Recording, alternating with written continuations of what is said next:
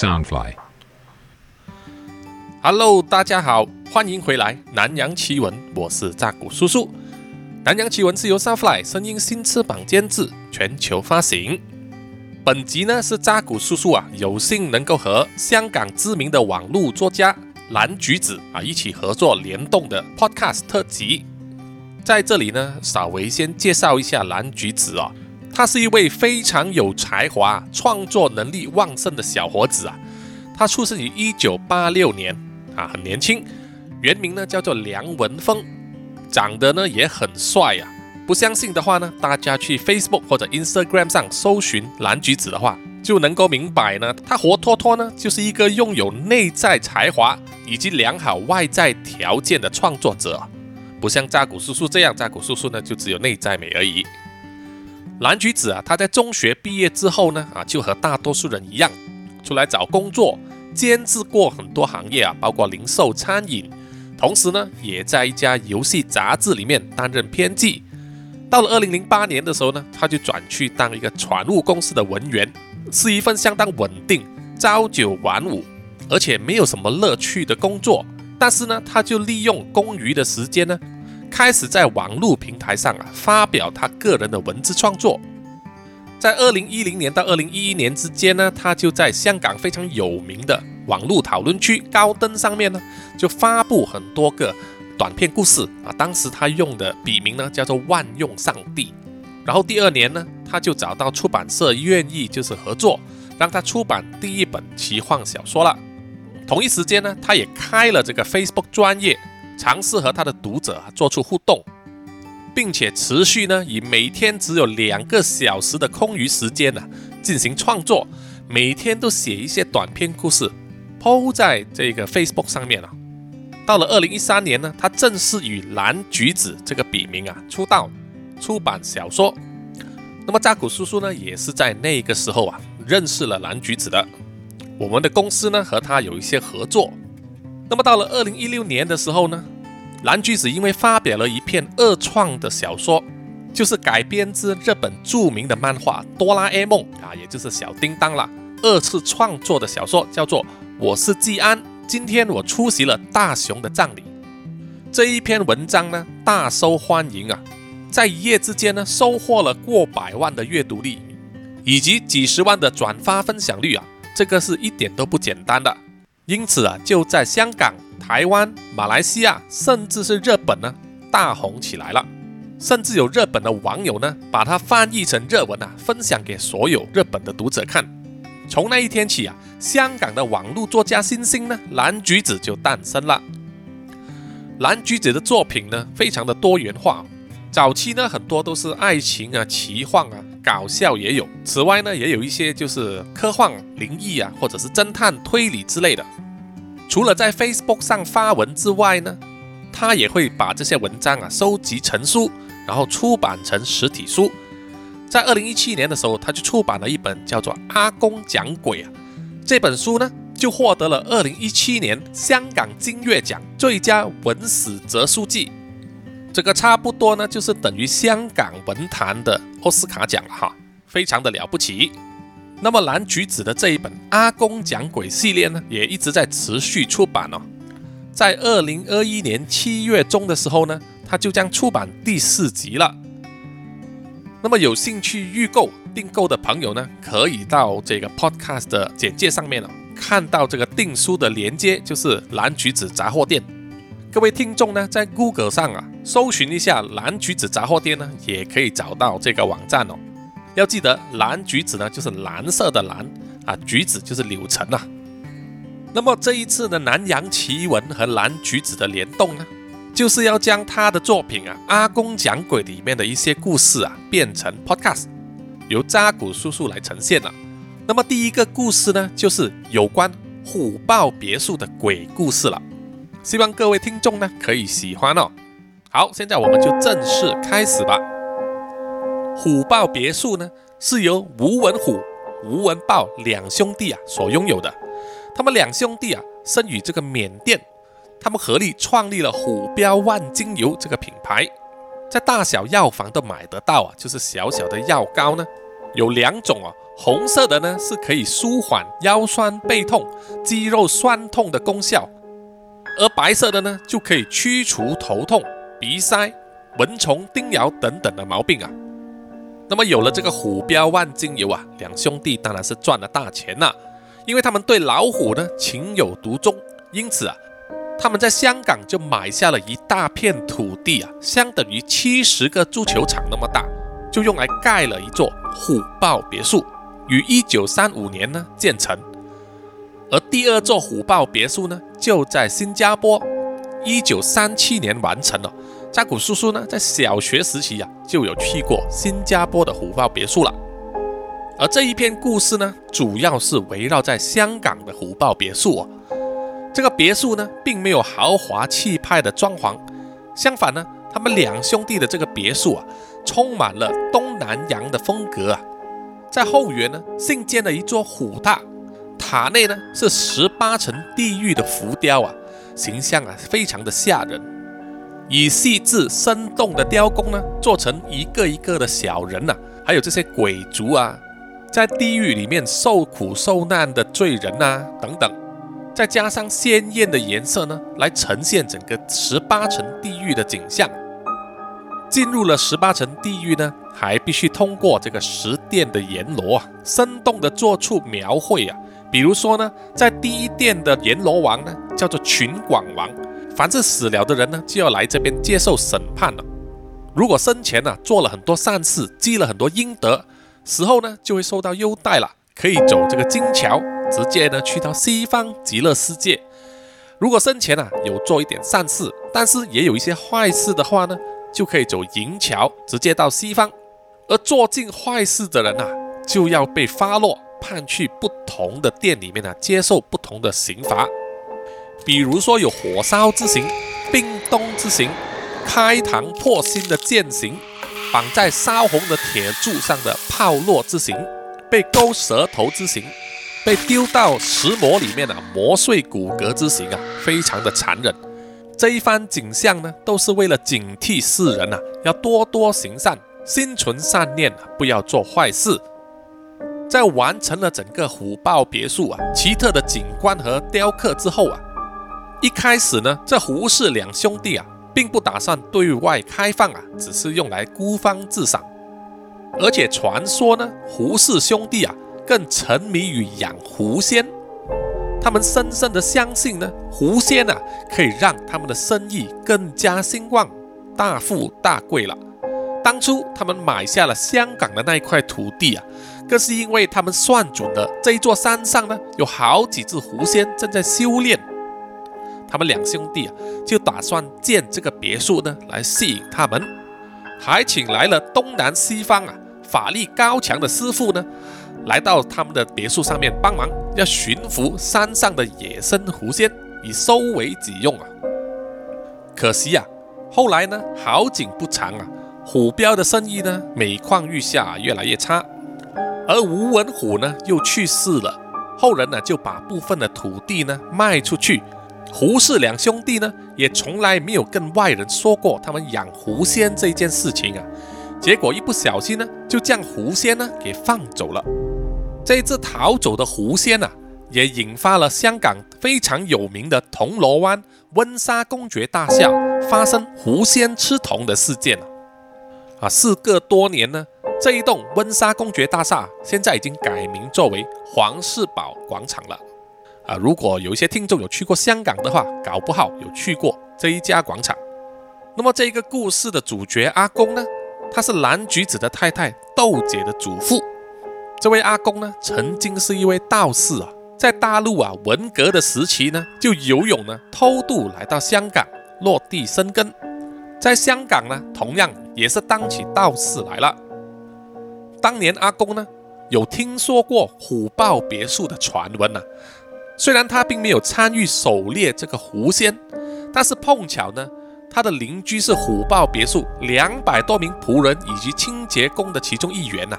这个人呢，叫做鸡叔，就是松中鸡的鸡了啊，老了就叫鸡叔。基叔呢，在虎豹别墅里面呢，当工人的话，薪水和福利啊都非常好，还包吃包住啊，宿舍也有员工独立的房间。这么好的员工福利啊，在现代也非常难找啊。但是呢，当年呢，就只有少部分的员工啊愿意留宿。为什么呢？就是因为别墅非常的猛鬼呀，真是胆子少一点啊，都承受不了啊。寄宿的工作呢，就是要清洁别墅内的客房啊。别墅里面呢，加上地牢啊，有三层高，每一层的客房啊，各有几十间。地牢里面呢，它有杂物室、储存粮食的仓库等等哦。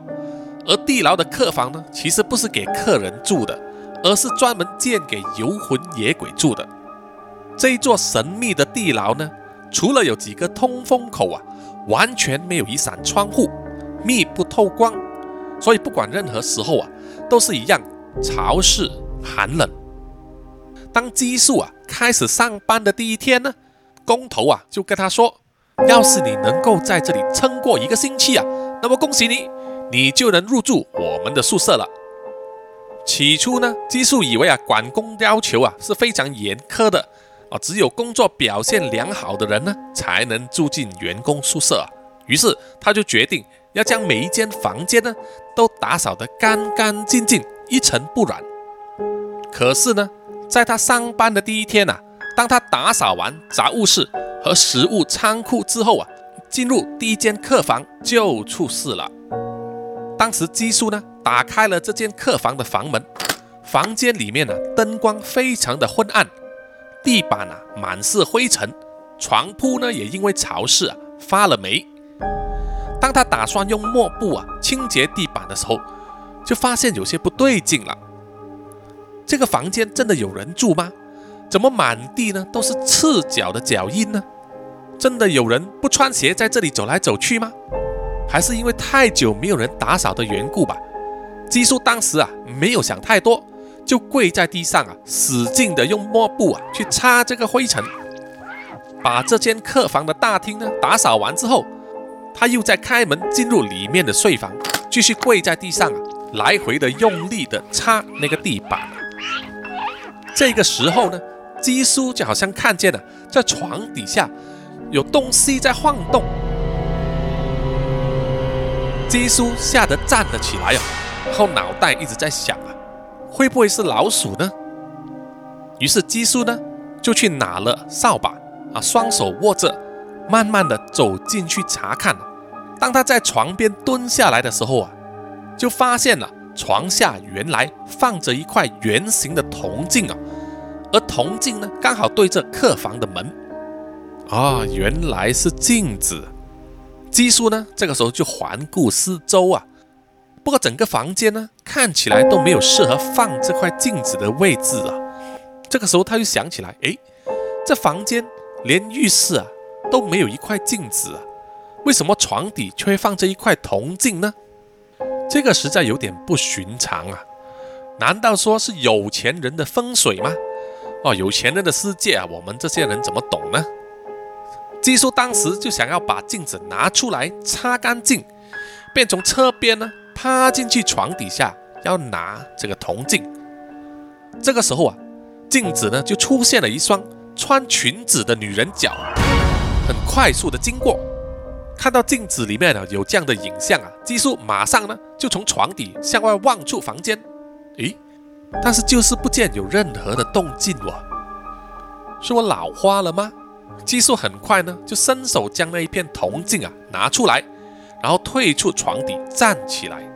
这个时候呢，镜子啊刚好照到天花板，正要擦这片铜镜的基叔呢，这个时候就看到了一个长头发的女人呢，像蝙蝠一样倒立在天花板上，目露凶光的看着他。基叔啊，二话不说就逃出了那间房啊，还不小心摔破了那块铜镜。他一边叫啊。一边从地牢逃到地面啊，那个时候呢，已经是三更半夜了，幸好没有吵醒吴文虎、吴文豹两兄弟啊，他就直接跑到员工宿舍，整张脸啊苍白的像死人一样啊，结结巴巴的跟工头说刚才在客房里面发生的事情啊。那位工头呢，就好像见惯不怪一样，就跟基叔说，所以嘛，我跟你说了。如果你能撑过一个星期，就有免费的宿舍住啦。管工啊，一面揉他的眼睛，打了个哈欠，说啊，这里几乎都不会解雇员工的，因为员工的自动流失率啊已经很高了，这样下去啊是很难请到工人的，你就啊习惯一下吧。我要回去睡了，你就别再大呼小叫了啊，等下吵到老板，那个时候就难办了。到了第二天呢，工头啊，他不希望基叔这么快就被吓得离职啊，于是就分派他去呢花园那边洒水，以及呢将虎榻里面的艺术品啊擦干净啊。虎榻里面呢就是有那个十八层地狱的壁画，还有亡灵在地府里面呢受苦的那些模型雕刻。尽管是在大白天呢，虎榻里面呢因为没有灯光照明啊。只是靠外面的太阳和小小的通风口啊，把光线呢引进来啊，再加上周围这些特别的艺术品啊，一整幅地狱的景象啊，活生生的呈现在眼前呢，所以整个气氛呢就显得格外的恐怖离奇了。那么基叔怎么办呢？啊，鬼叫你恐啊，顶硬上啊，意思就是你就是穷嘛，所以不管什么工作你也得好好的干。对他来说呢。虎豹别墅啊，是没有什么地方是不恐怖的啦，你想躲也躲不了。这一次呢，他为了让自己不这么害怕，特地呢就带了一个收音机进去，一面听着广播电台播歌，一面呢就打扫。一面打扫的时候呢，鸡哥就想起工头啊曾经跟他说过，工头在这里工作了十几年了，但是从来没有见过吴文虎、吴文豹两兄弟呢就走进湖榻里面。顶多只是媒体到访的时候啊，才进去拍一个照片啊，意思意思。至于兴趣这玩意儿啊，又是有什么特别的意思呢？那管工自己也摸不着头脑。这座虎榻呢，从地面层啊到二楼，主要都是一些壁画。在三楼开始呢，就是一些立体的浮雕以及地府的模型了。阴森恐怖的程度啊，也是不遑多让的。基叔啊，越是害怕，跟着电台的歌曲啊唱得越大声，想要用歌声呢来替自己壮胆了。忽然间，基叔就听到一个小孩子的声音，跟着他在唱歌。基叔呢，把收音机的声音啊关掉，那个小孩子的声音也跟着停下来了。基叔啊，环顾四周。就只看见在虎踏的四楼啊，一个幽暗的角落呢，有一个小男孩坐在那里。这个小男孩啊，看起来就是只有几岁大。他一边坐着呢，一边学着鸡叔那样子哼着歌。鸡叔擦了擦眼睛啊，定睛一看，哎，原来是一头狐狸呀。这头狐狸呢，摇摆着长长的尾巴，双眼就直直的看着鸡叔。鸡叔吓得啊，捂住嘴巴。压抑着自己的惊叫声啊，拔足狂奔，跑出虎榻之外啊，整个人被吓得几乎魂不附体了。哎呀，鸡哥呢一把年纪了，他需要一份工作啊，需要这份薪水来过活啊。但是这样子长久下去的话，他还没领到薪水呢，就已经被吓死了。那应该怎么办呢？于是鸡叔啊就找他的邻居，也就是阿公来帮忙了。阿公啊，听过基叔的整个经历之后啊，也了解到整个虎豹别墅的设计。阿公呢，就得出了以下的结论了。阿公就说，虎豹别墅啊，不单是让吴文虎、吴文豹两兄弟居住的地方，而且还是一个狩猎场。狩猎场啊，基叔想也想不到，这跟狩猎场有什么关系？准确来说呢，那个是狐仙的狩猎场啊。你看到的那个女灵体呢，并不是特地来吓你的，相信啊，她也是被困在别墅里面了，等待狐仙吃掉她的魂魄。别墅的风水局啊，是一个吸魂局，能将附近的游魂野鬼呢吸进去别墅里面。而当一个灵体走进了虎榻之后呢，看到地府的惨况啊，换作是你，你也不敢投胎吧？结果呢？灵体就被困在别墅里面，不敢投胎，又不敢逃脱，最后呢，就会成为狐仙修炼用的美食了。基叔左想右想，哎，阿公说的也是有道理啊。但是还有什么办法可以解决吗？哦，虽然我不能带师傅你进去啊，但是你总给我想个办法嘛！我已经快被吓死了。阿公就说了，我可以帮你啊，但是你要回答我一个问题啊，你想我令你不受灵体影响，安稳工作呢，还是想让我去解放那些灵体呢？基叔啊，左想右想，他就问：真的没有办法赶走那只狐仙吗？阿公摇摇头啊，说：“不进去别墅啊，我没法赶走那只狐仙。再加上啊，养狐仙是别人家的事儿，我管得着吗？我，呃，我基叔啊，沉思了一段时间啊，才说出了一句话：我啊，想救那些灵体。你决定啦。阿公呢，再问基叔一次。哎呀，你都说了，那个住在地牢里面的女灵体啊，是在向我求救。”我怎么可能置之不理呢？对吧？好，既然这样的话，你就记住我跟你说的话啊，照我的说法去做。阿公呢，就将一个一边有三个叉，另外一边是铜铃的三清铃交给基叔，还写了两道符啊，交给他。阿公叮嘱说啊，这两道符的用处不相同，只要到了危急关头啊，就把符拿出来。可以救基叔的一条命。哎，等等，我有问题。哎，举手发问的呢是阿贡的头号助手啊。哎，你问吧，但是不用举手了，这里是茶楼啊。茶楼的伙计看到助手举起手来呢，就走过来了。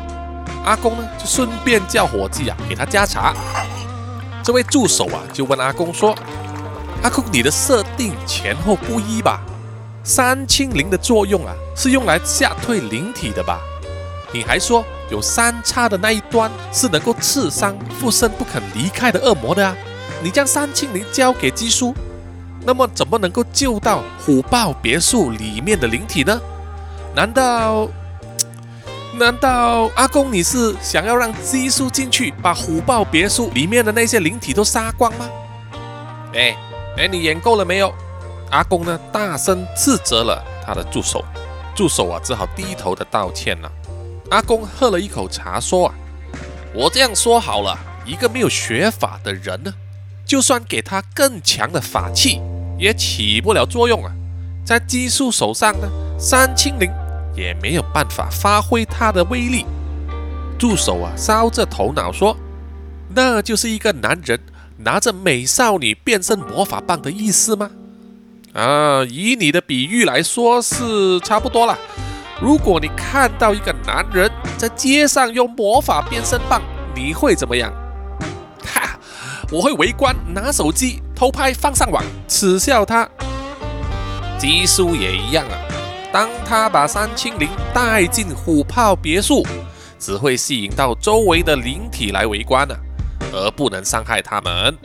我将这两道不同的符交给基叔，就算他是没有学过法的人呐。符也是能够起作用的。阿公又说呢，基叔在虎榻里面碰见的，大概啊就是无痕虎、无纹豹两兄弟所养的狐仙了。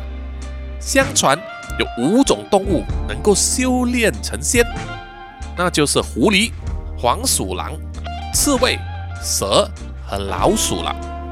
狐狸的特别之处呢，就是它们很喜欢啊扮成人类。学习人类的举动，还学会人类的说话，所以呀，在虎榻的狐狸啊，能够像小孩子一样说话。如果这样继续修炼下去的话，狐仙呢还能变成人的模样。其实啊，不单单是在中国，日本啊也是狐狸为一种有灵性的动物。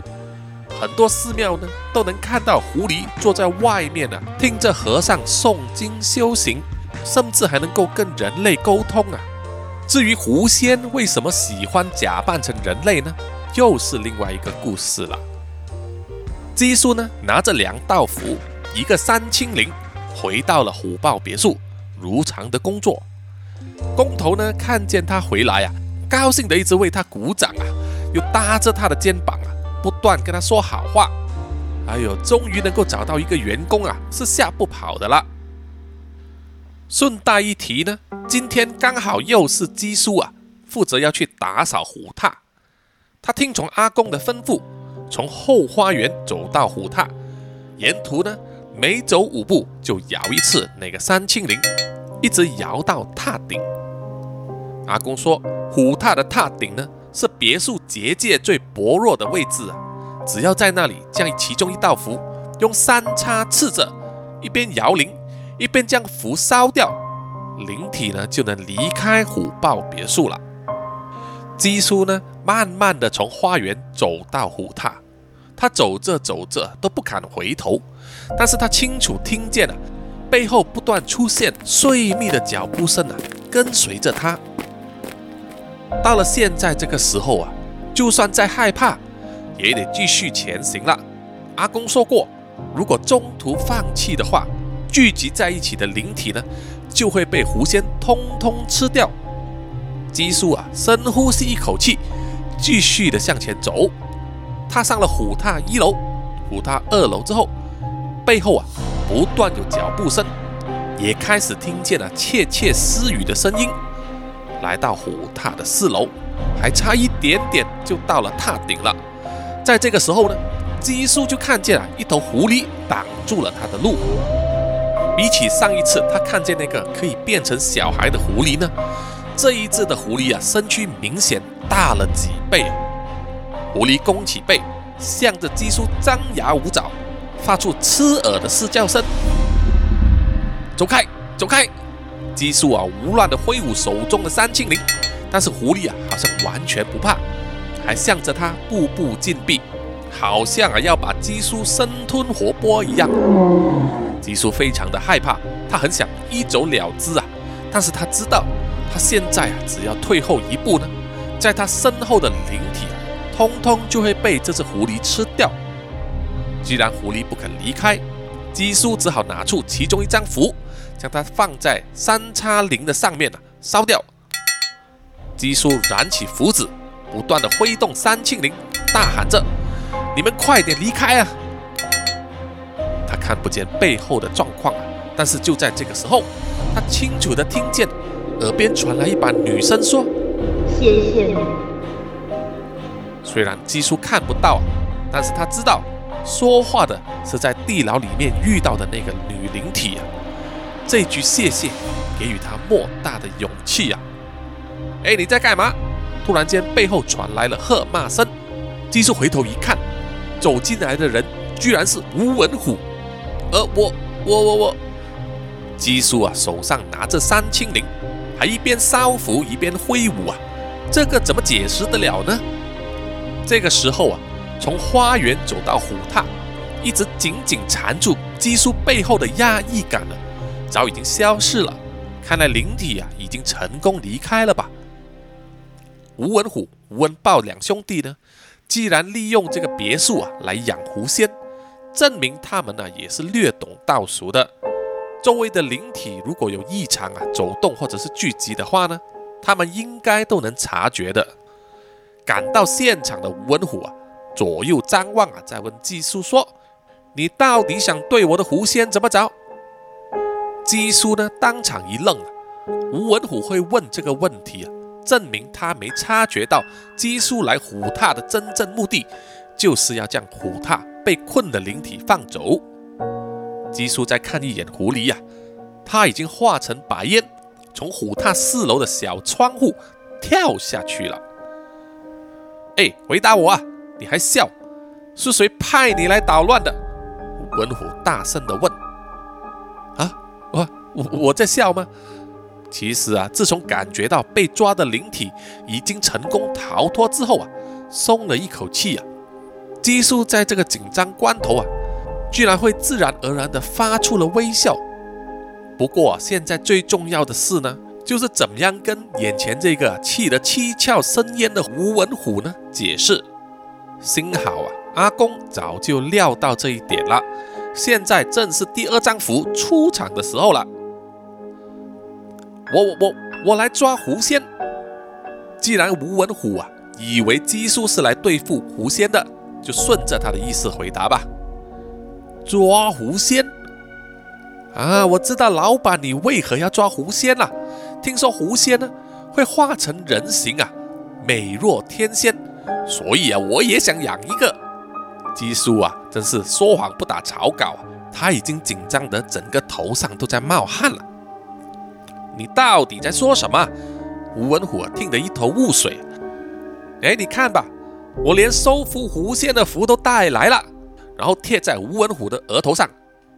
这张符呢，上面写着几个大字：“赐令狐仙，请嫁给我吧。”文虎啊，从额头上拿下那个符，看了，然后质问说：“你这个是什么意思啊？”哎，我有写错字吗？哎，不可能吧？啊，季叔摇摇头说：“这你刚才拿着三清灵在挥舞，是想干啥啦？”嘿嘿嘿，诶，我只是想吸引狐仙呐，要不是你出来捣乱，我差一点就追求到他了。基叔啊，想起阿公叮嘱过，他估计啊，吴文虎懂得道术啊，但是背后呢，一定有另外一个高人指点。既然姬叔是完完全全的外行人，那就装傻卖疯，装到底吧。吴文虎大怒啊！一手夺去姬叔手中的三庆铃，他一眼啊就看穿了，姬叔根本就是个外行人，没学过道术，也没有任何法力。你真的想来抓狐仙？吴文虎问。基叔啊，有一点结结巴巴，但是就演的七情上面了。他说：“你养狐仙求财，我也求财呀，难道我会觉得你困住狐仙是虐待动物？”所以特地搞得这么麻烦的事吗？现在呀，工作肯定也保不了了，我才不会那么多管闲事呢。吴文虎啊，对姬叔的说辞啊半信半疑，他一直盯着姬叔的眼睛。姬叔心想啊，这一次惨了。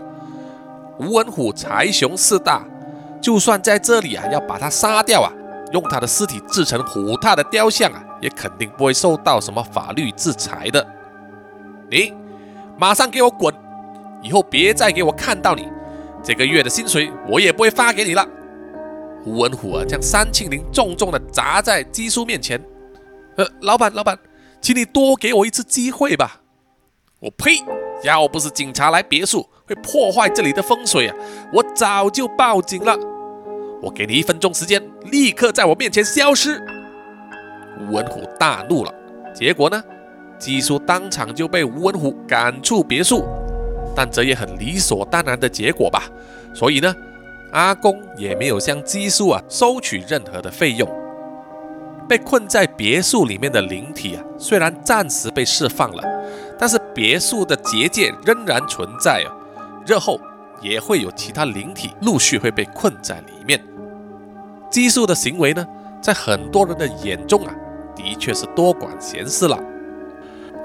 吴文虎就下令啊，旗下的相关业务完全封杀基叔这个人呐。只要是和吴文虎有关的企业啊，绝对不会聘请基叔啊。而基叔为了跟他非亲非故，甚至是连看也看不见的灵体啊，就把工作丢了，还影响前途啊，这样子值得吗？当然是不值得了哈。但是呢，有一种东西啊，比起金钱更重要，这就是良知了。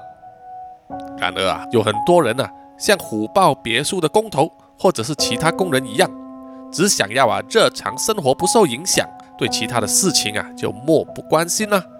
而有灵体被困，关我屁事啊！在现在这个文明社会啊，工作有薪水，付钱啊就有饭吃，这个是必然的事情啊。但是又有什么东西能够影响到日常生活呢？也许啊，就是要影响到他们的日常生活，比起说服这些人呢，更加困难了。在故事的结尾呢，也希望啊，香港可以有更多像基叔这样的人。香港虎豹别墅啊，确实是非常具有特色的建筑物啊。可是到了一九五四年呢，吴文虎病逝之后啊，他的后人呢，就把一部分的地段出售了啊，卖给别人。进行这个改建啊，所以有很多景观呢都被拆掉了。一九九九年七月的时候呢，虎豹别墅除了主要别墅那一段之外呢，其他部分大多数都卖给了长江实业啊，也就是李嘉诚的集团了。长江实业就把它改建成私人住宅啊，叫做扎丁山名门啊，是一个高尚住宅区。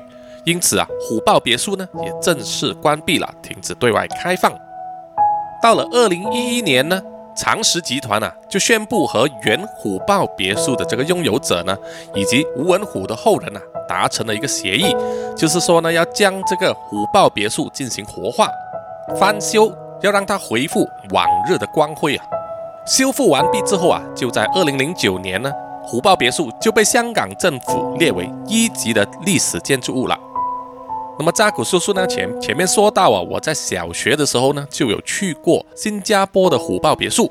想一想啊，都快三十年了，我对那个十殿阎罗和十八层地狱啊印象深刻，让我深深记得啊，做坏事是要下地狱的那个后果，非常具有震撼教育的作用。而且呢，也可能是因为看了那些景象之后啊，就让我对稀奇古怪的东西呢产生了兴趣，也可能就是造就了今天呢我做这个南洋奇闻节目的原因之一。虽然香港的虎豹别墅呢已经风光不再了啊，景观也不再一样，但是呢，想要去看的听众啊，还是可以在疫情之后呢。去新加坡的虎豹别墅参观，现在呢是由新加坡旅游局呢管理的，所以是免费对外开放。那么还有第三座虎豹别墅呢，是在大陆的福建。那么以现在两岸的情况啊，还是不建议大家过去那边了哈，去新加坡比较安全。好了，本集的南洋奇闻呢和蓝橘子联动，阿公讲鬼有关虎豹别墅的鬼故事啊，就到此为止了。谢谢各位听众的收听。喜欢的朋友呢，欢迎到 Apple Podcast、Spotify、Mixer Box 等等的 Podcast 平台呢，给我点赞留言哦。也欢迎各位呢，追踪南洋奇闻的 IG、Facebook、MV 专业 IG、YouTube 频道，还有扎古叔叔的 Line 了。当然也别忘记要追踪啊，长得那么帅的作者蓝橘子的 Facebook 还有 IG 账号，并且呢，去查看一下蓝橘子杂货店啊即将出版的新书啊。也就是《阿公讲鬼》第四集即将在七月中出版了。好的，我们下一集再见吧，吼，拜拜。